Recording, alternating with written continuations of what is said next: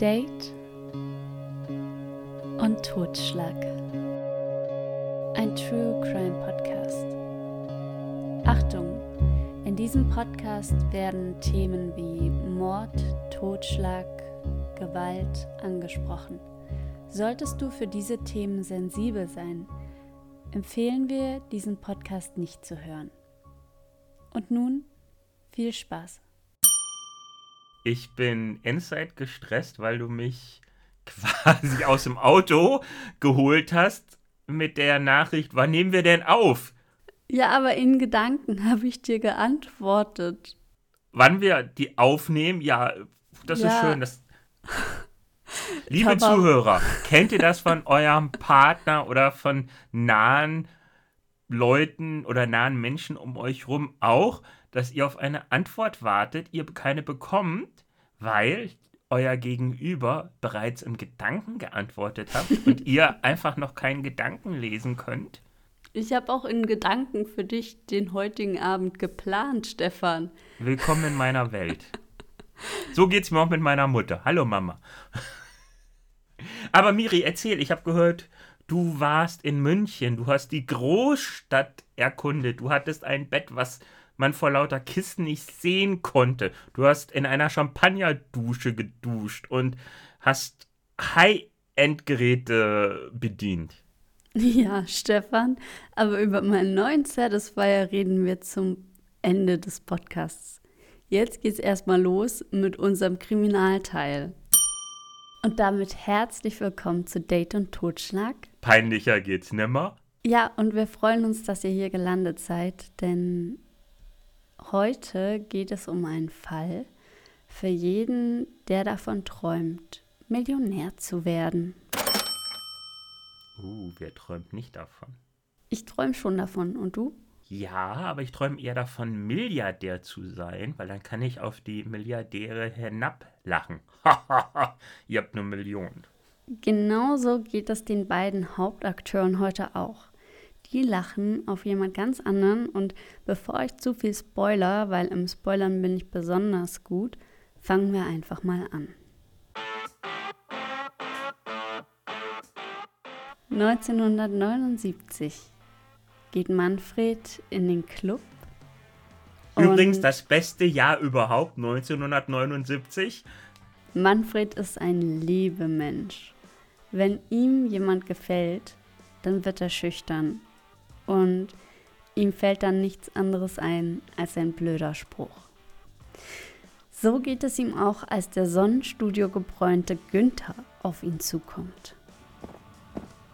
Und darum sagt Manfred zu ihm, ich habe daheim ein tolles Bild von dir in Badehose bei mir hängen. Manfred nennt dies Trick 17. Und Trick 17, der klappt. Denn Günther sagt daraufhin, das muss ich mir mal angucken. Und so wurde schnell aus dem 39-jährigen Günther und Manfred ein Paar. Auf den ersten Blick sehen die beiden sehr unterschiedlich aus. Manfred, der etwas stämmige Kellner einer Düsseldorfer Bar, der an Fasching gern mal auffällt und sich als Diva verkleidet. Und Günther, der Geschäftsmann. Schlaksig und 1970 wechselt er von seinem Job als Bankkaufmann zum Finanzmanager der gesamten Metro-Kette. Klingt nach Die Schöne und das Biest.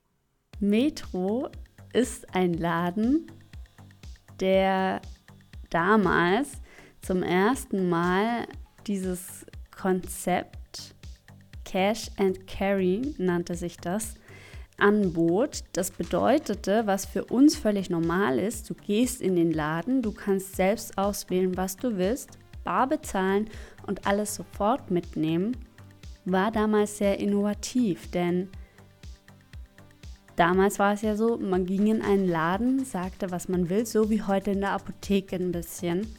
Und dann erst hat man gezahlt. Und dieses Konzept, wie wir heute sehen, ging auf. Die Metro ist heute natürlich viel größer und vor allem für Gewerbeunternehmer ein Laden und gar nicht mehr für uns Menschen. Genau. Genau, da können nur, da können nur Gewerbetreibende reingehen, also keine Menschen. Gut ausgedrückt, Miri. Da hat man eine extra Metrokarte dafür. Ich weiß, wir hatten eine. Ich habe auch eine Metrokarte aus Paris. Oh, oh, oh, Geh mal ins Buch und halt die vor. Mal gucken, ob du reinkommst.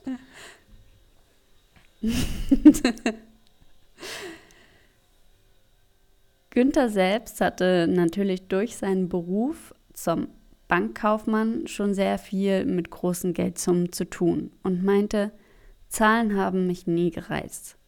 Das fing erst an, als mein Chef meinte, Sie verstehen von dem Job nichts.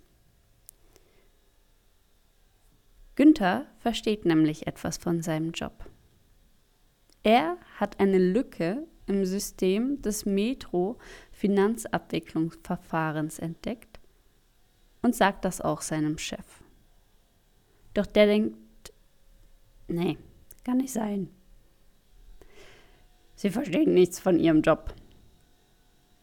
Und der Günther, der ist da jeden Tag ziemlich angepisst von seinem Job. Manfred sagt, der Günther kam von der Arbeit und hat sich immer über seinen Chef aufgeregt. Und dann sagte er, du gehst mal zur Bank und eröffnest ein Konto. Dann will ich dem beweisen, dass da eine Sicherheitslücke ist. Die Sicherheitslücke ist folgende, Stefan. Die Metro arbeitete mit einem Codesystem. Für eine Überweisung brauchte es also zwei Personen und jeder hatte die Hälfte eines Codes. Nur Günther verfügte als Finanzdisponent über den ganzen Code. Hier gibt es verschiedene Angaben. Zum einen, er besaß den ganzen Code, zum anderen gibt es aber auch die Quellen, die sagen, ihm wurde der andere Code von einem faulen Mitarbeiter gegeben, damit das schneller ging.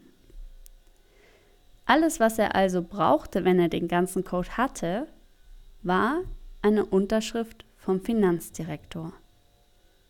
Und die, die konnte er ohne Probleme schreiben. So schickte Günther Manfred zum Schneider, damit du wie ein Millionär aussiehst, und sagte, du gehst heute auf die Bank und hebst 1,2 Millionen von deinem Konto ab. Manfred zitterten die Knie, denn er war ja kein Bankräuber, doch er wusste auch, dass das, was er machte, irgendwie Betrug war.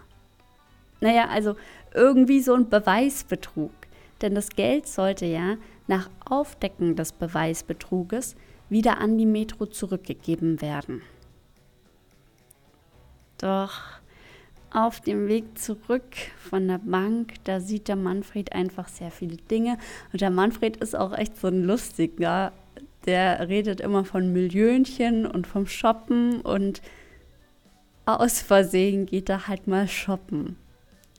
Hoch! Und als Günther von der Arbeit zurückkommt, da fällt ihnen auf, wenn die beiden nicht den vollen Betrag zum Aufdecken des Beweisbetrugs vorlegen können, dann könnte man ja denken, es sei Betrug. Und was denkst du, machen sie jetzt? Die geben alles aus und noch viel mehr. Ja, die beiden machen einfach weiter. Günther schickt auf Manfreds Konto Geld per Fernschreiber. Verwendungszweck W-A, Kontozahlung, Vertrag Nummer 75, bla bla bla. Und bei jeder Überweisung sind die Beträge zwischen 700 und 2,4 Millionen Mark. Dass das keinem auffällt. Ja, die Bankangestellten schöpfen keinen Verdacht. Nicht die und Bankangestellten, meine ich jetzt. Bald erkennen sie Manfred, halten ihm die Türe auf, reichen ihm Kaffee und er darf sogar ganz vor in der Schlange. Schnell gewöhnt sich das Paar dann daran, immer wieder zur Bank zu gehen, ein Millionchen abzuheben und das Geld unter Manfreds Biedermeier-Sofa zu verstecken. Und Manfred sagt selbst, brauchtest ja nur dein Sofa hochklappen, ein Bündel Scheine holen und dann ging es wieder los. Bei mir genauso. Bei dir nicht? nee, ich habe ja kein Sofa. Achso.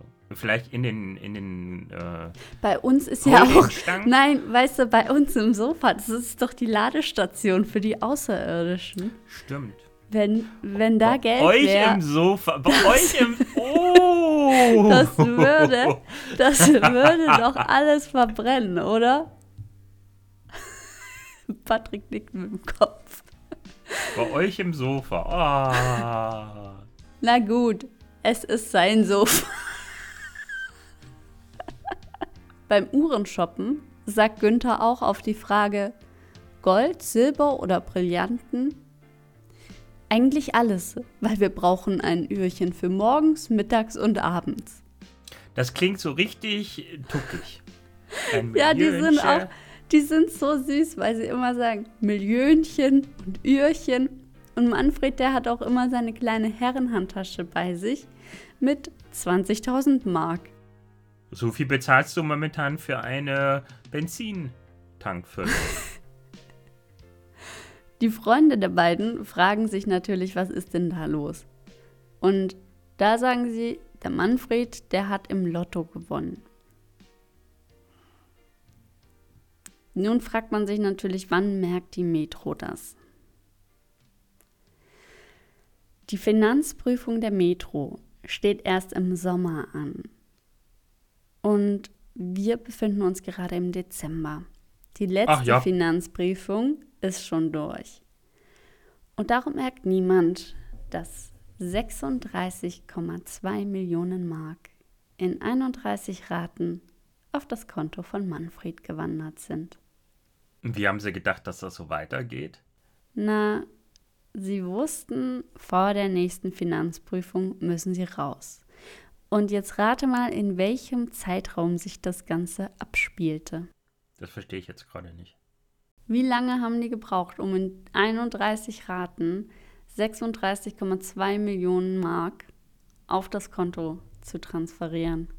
Drei Monate, vier Monate? Ja, nach vier Monaten reichte es. Peter kündigte zum 31. Dezember seinen Job, weil er wollte ins Bankfach überwechseln. Er bat auch um Zeugnis, hat er bekommen, sehr gut gewesen. Aber natürlich hat er nicht vor, weiter zu arbeiten. Darum reisen er und Manfred mit 16 Koffern voller Geld.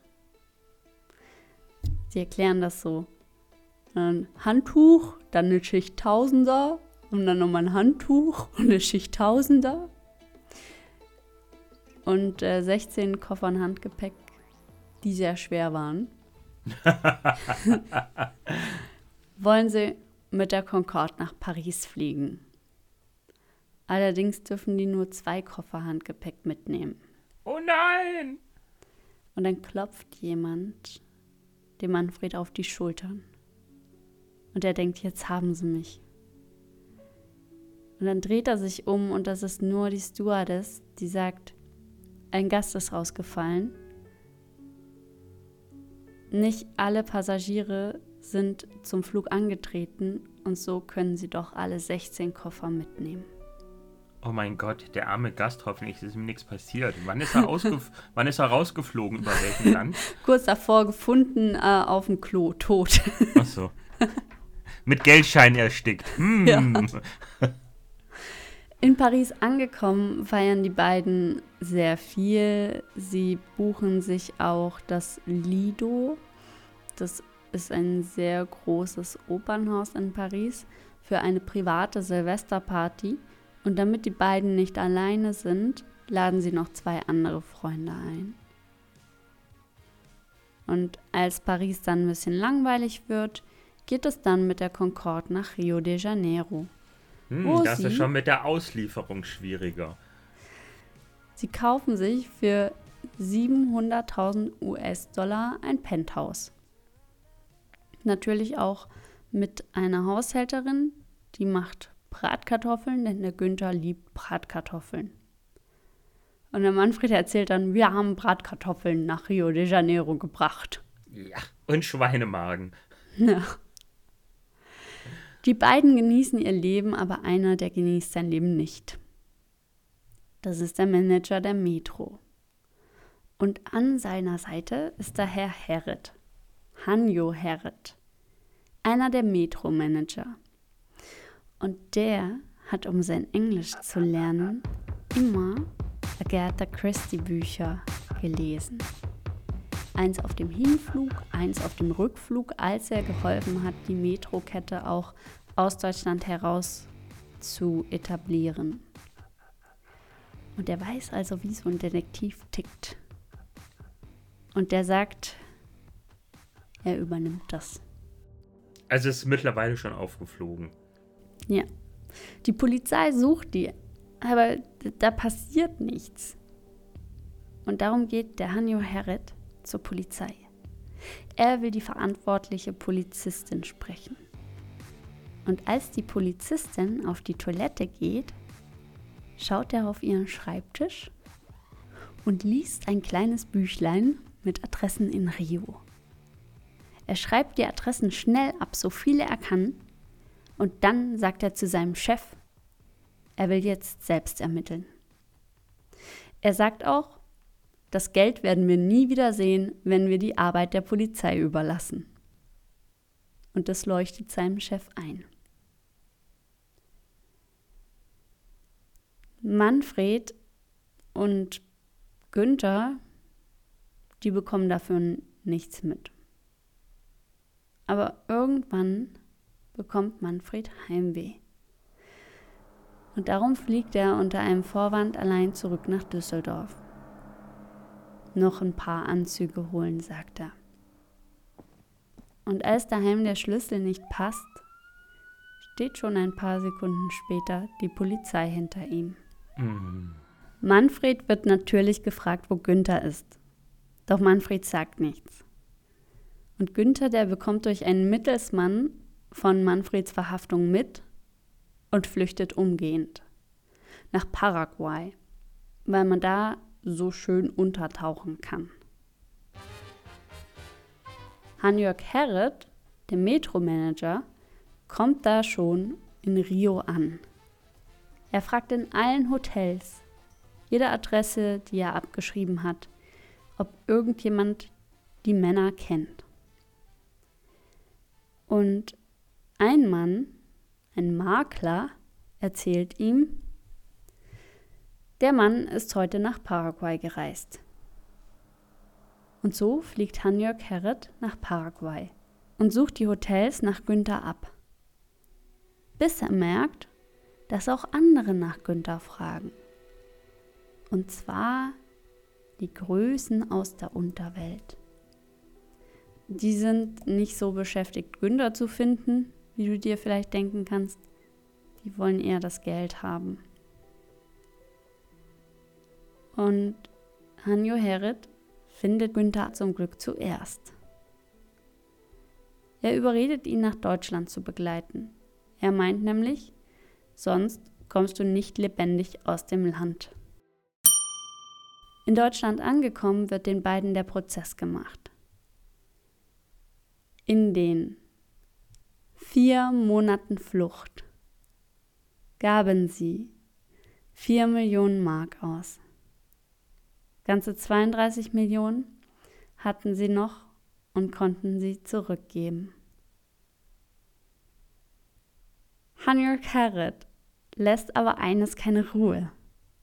Er rechnet zusammen. Wie kann man so viel Geld in so kurzer Zeit ausgeben? Da muss doch noch irgendwo Geld sein.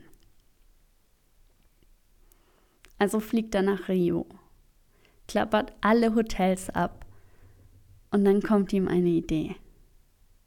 Die Wände der Eigentumswohnung von Günther und Manfred waren neu mit Leder verkleidet worden.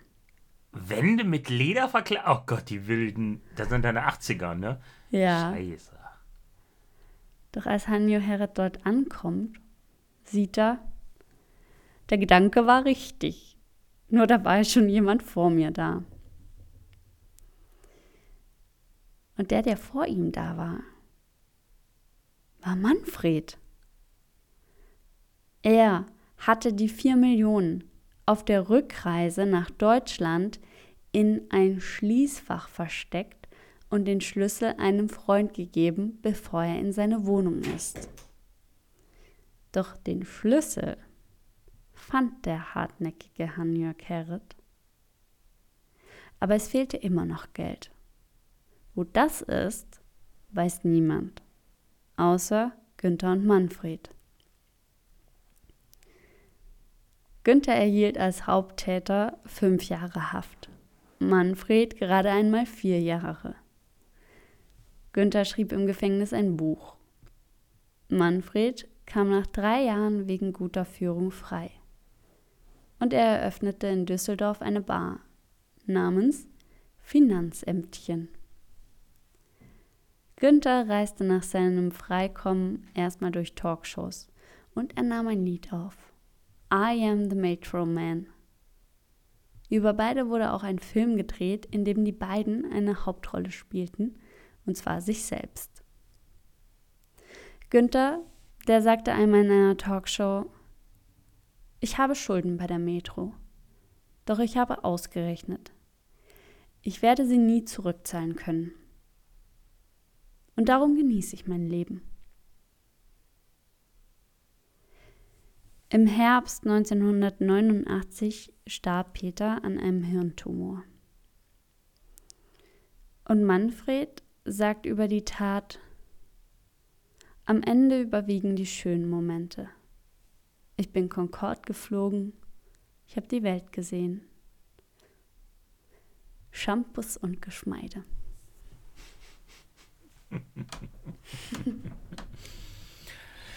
ähm, klingt irgendwie alles wie ein billiger Groschenroman. Ja, schon.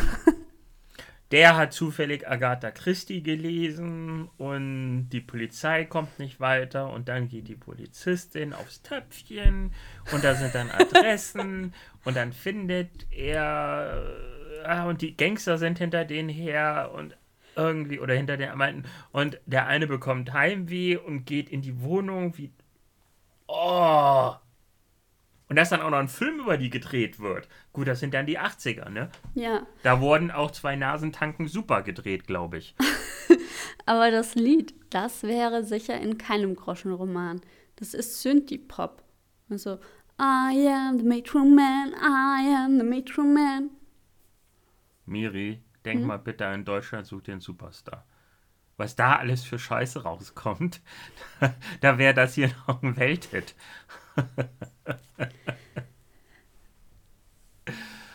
Warum ist das jetzt bei dir so dunkel? Habt ihr die Stromrechnung nicht bezahlt?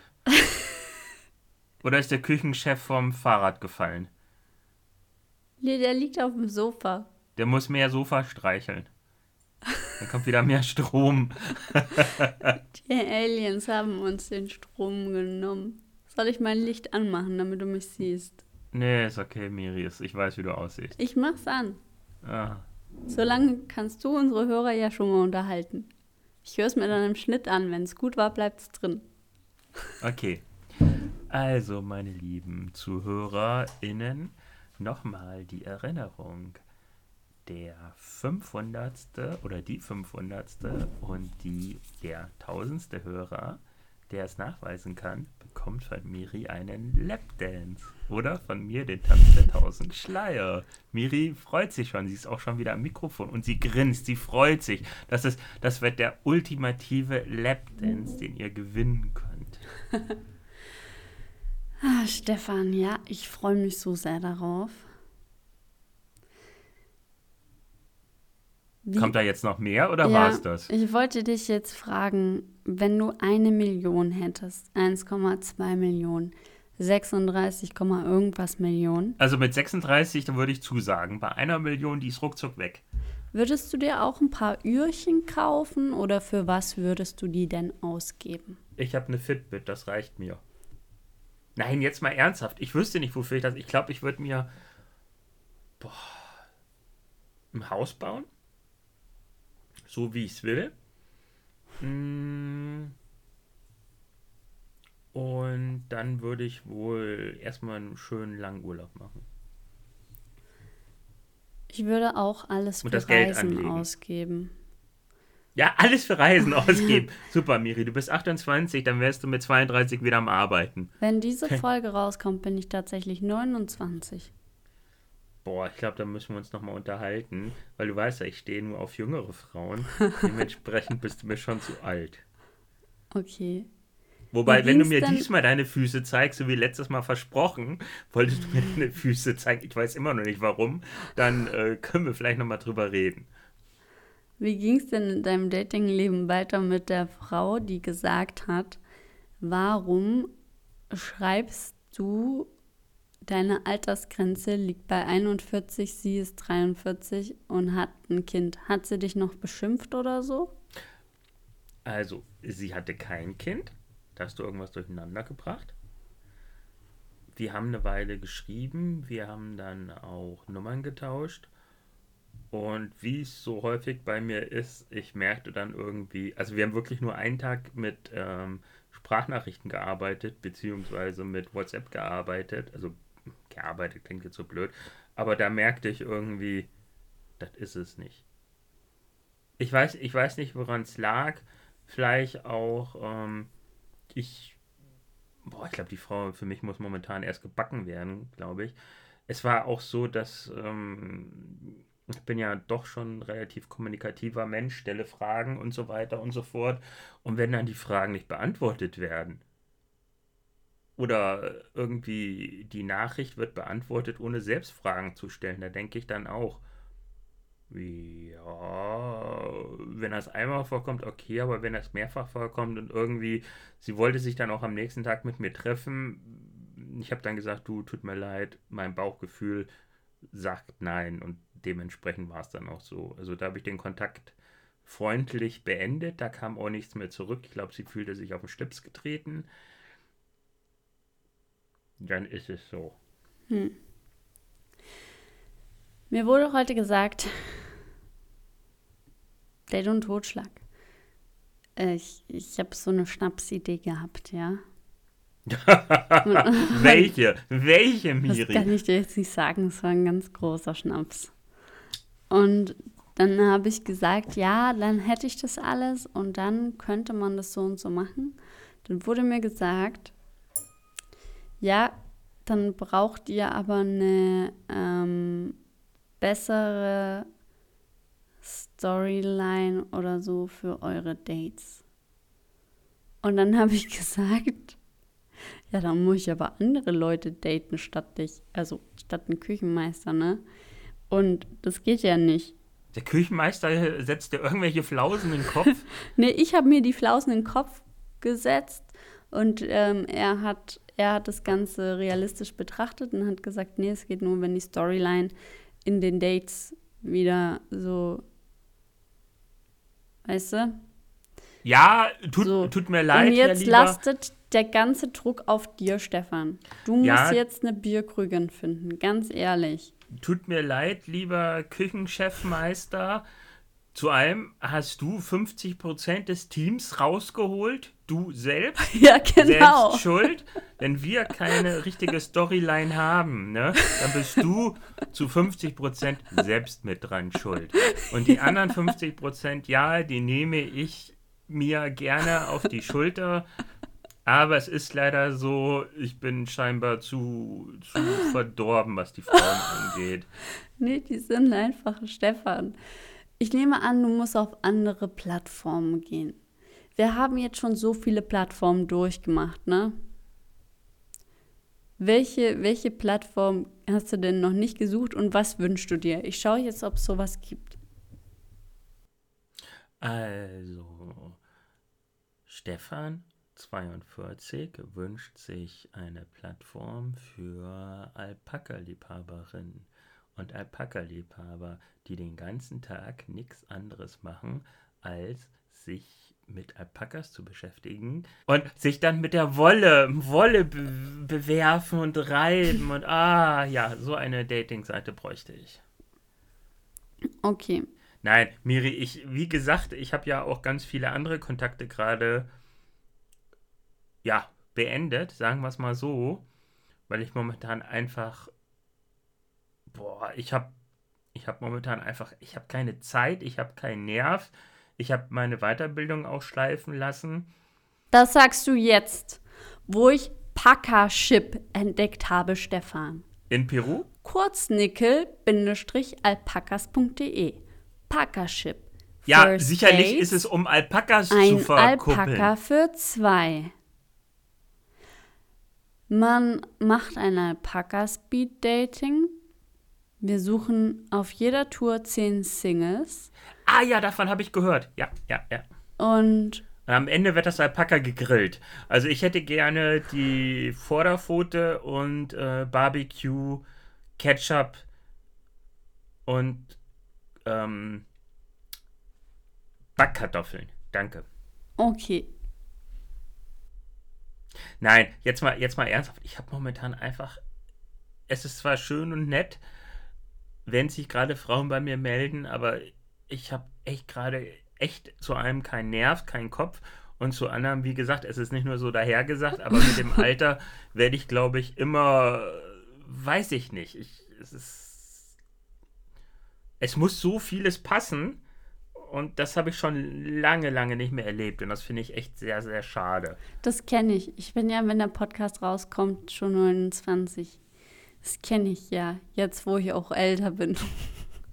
Nee, nur, weil du, nur weil du gerade mal äh, die Haare an der Muschmusch wachsen bekommst, weil du endlich in der Pubertät bist, heißt das noch lange nicht, dass du mit meinem Alter mithalten kannst. Mir fallen die Haare schon mittlerweile wieder am Sack ab, so alt bin ich. Ich sag dir mal, ein totales No-Go, was man selten findet.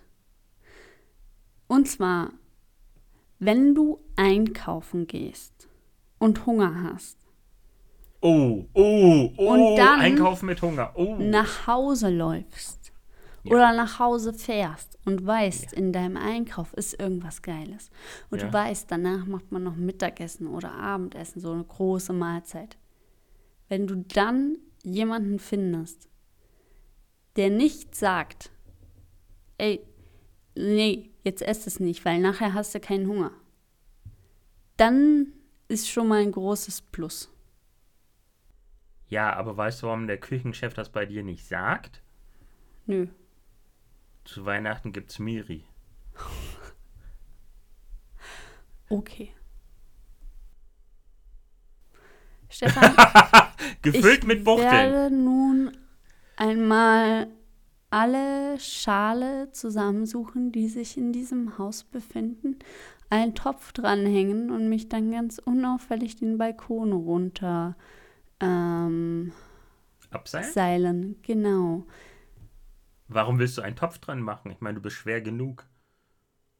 Damit ich auf den Zehenspitzen drinstehen kann, natürlich. Okay. Okay. Okay. Sollten wir uns nicht hören nächste Woche? Dann Warum sollten du, wir uns nicht hören? Weil ich dann vom Balkon gestürzt bin. Ach so, okay. Übrigens, der liebe Stefan hat vorhin eine Nachricht bekommen. Der liebe Stefan hat nächste Woche wieder Kurzarbeit. Dementsprechend werde ich höchstwahrscheinlich mit meiner Wohnung mit der Renovierung fertig werden.